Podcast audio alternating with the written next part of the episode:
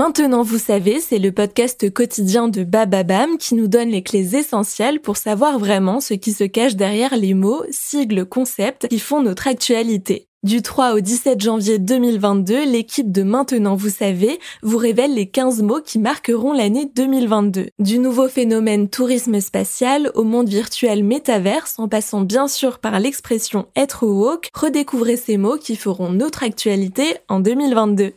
Qu'est-ce que l'euthanasie? Merci d'avoir posé la question. En ce début d'année 2021, les parlementaires français vont examiner plusieurs propositions de loi sur l'euthanasie. L'instauration d'une assistance médicalisée pour mourir dans la dignité figurait déjà dans le programme de François Hollande en 2012, mais la promesse de campagne n'a pas été tenue. En 2017, Emmanuel Macron n'a lui pas pris position, tout en disant cependant Moi, je souhaite choisir ma fin de vie.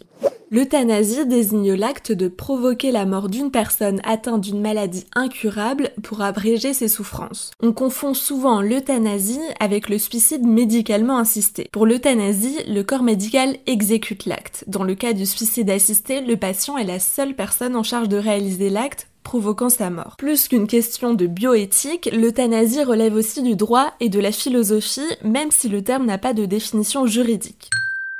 Il faut aussi distinguer l'euthanasie active, qui est l'acte volontaire d'abréger la vie d'un patient et qualifié de nos jours d'assassinat en France, parce que les médecins doivent accompagner le malade jusqu'à la fin de vie. Dans ce cas, le médecin injecte au malade un produit létal. L'euthanasie passive consiste à stopper un traitement supposé soigner le malade parce qu'il est jugé inefficace. L'acte est considéré comme relevant de la non-assistance de personnes en danger. Et en France, on en est à quel stade? Alors, pas de légalisation de l'euthanasie, mais plusieurs lois concernant la fin de vie existent. En 2002, il y a eu celle relative aux droits des malades, suivie en 2005 de la loi Leonetti et en 2016 de la loi Claes-Leonetti, autorisant la sédation profonde et continue jusqu'au décès pour les malades avec un pronostic vital engagé à court terme. Si l'euthanasie est condamnée, l'acharnement thérapeutique est lui aussi interdit. Le patient peut décider de l'arrêt des traitements. De leur côté, les médecins peuvent administrer des traitements antidouleurs pour soulager la souffrance d'un malade en phase avancée ou terminale dans une situation grave et incurable.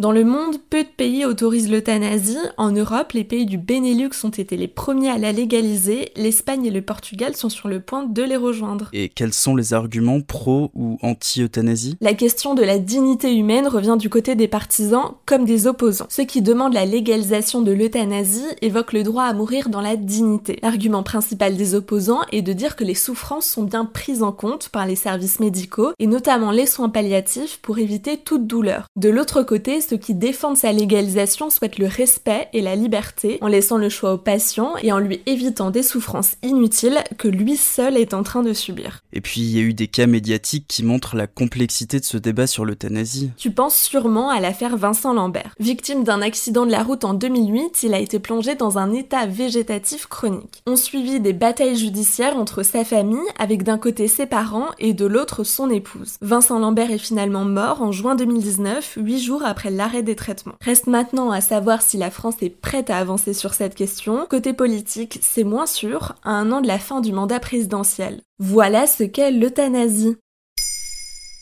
Maintenant, vous savez. Un épisode écrit et réalisé par Pauline Weiss. En moins de 3 minutes, nous répondons à votre question. Que voulez-vous savoir? Posez vos questions en commentaire sur les plateformes audio et sur le compte Twitter de Maintenant Vous savez.